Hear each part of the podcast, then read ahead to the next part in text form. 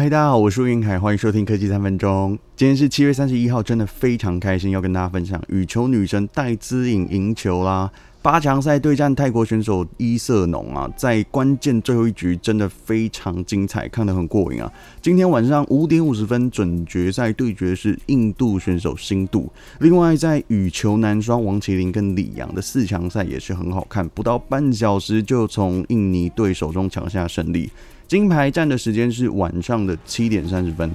再来是桌球男子组的部分，林云如真的非常可惜，在第一个赛末点双方僵持，没有拿到分数，战到最后一局虽然输给对方，我真的超级佩服林云如，十九岁就能进入奥运殿堂，有那种大将的风范啊！希望二零二四年再次挑战巴黎奥运可以拿到第一名。看到运动员真的很辛苦啊，就是在台上那一分钟哦，台下已经花了。十年的功力啊，也看得到他们的毅力哦，真的非常非常的感动。那东京奥运哦，从开幕到现在，发现这一次呢，采用的科技也蛮多的啊，像是进场的时候，他们用人脸辨识来进入这个主场馆，然后五 G 的通讯啊，还有在场馆周边运用的自驾车，还有 AI 分析，提供运动员的训练做一个分析，然后机器人在现场做引导跟接待。想要跟大家分享一个亮点是这一次日本用上 8K 讯号的部分哦，他们在日本购买 8K 电视的这些用户，其实已经可以开始观看 NHK 直播的 BS 8K 电视频道。观看高画质比赛的内容，我们常常在 YouTube 上面看到的主流是 1080P，它也叫做 Full HD。那 4K 的解析度是 1080P 的四倍，它来到三千八百四十乘以。两千一百六十啊，那八 K 的解析度呢是七六八零乘以四三二零哦，是 Full HD 的十六倍哦。啊，这一次在场馆大量的采用这种八 K 的摄影机进行拍摄，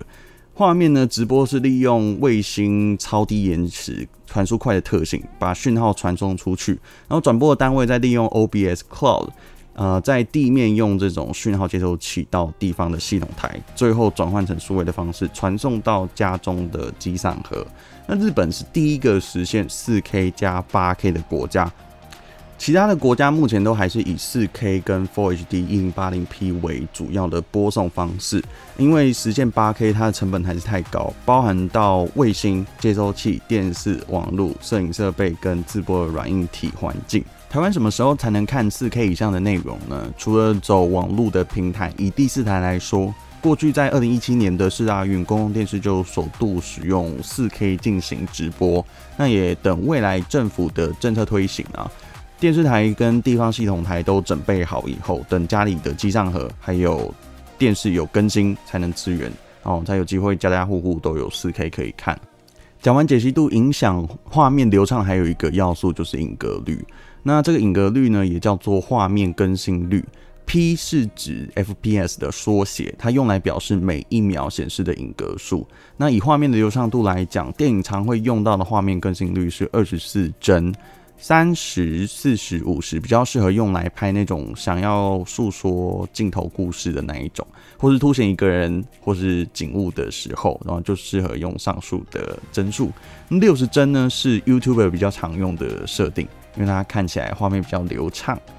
一百二十帧可以凸显主角在放慢的时候那种画面的表现，所以在打游戏或是电竞手机也开始慢慢支援这种。高帧率的类型哦，看过以后你就会发现回不去了。另外，为了要让影像能够更加逼真啊，色彩更加丰富，所以也会采用 HDR 高动态范围成像。那这也是比较常见的技术啊。最后一个要介绍 Intel 开发的动态感知追踪技术，运用 3D 的这种追踪运动员的系统啊，透过各种角度啊，高画质摄影机记录立体或是三百六十度的呃角度哦，再利用 AI 的技术结合起来，可以让我们观众更有临场感。好了，以上就是今天的节目内容，希望你会喜欢。那也期许自己能够像这些选手一样，十年磨一剑，继续努力哦。喜欢科技三分钟，欢迎按赞、订阅并分享。我们下次再见，拜拜。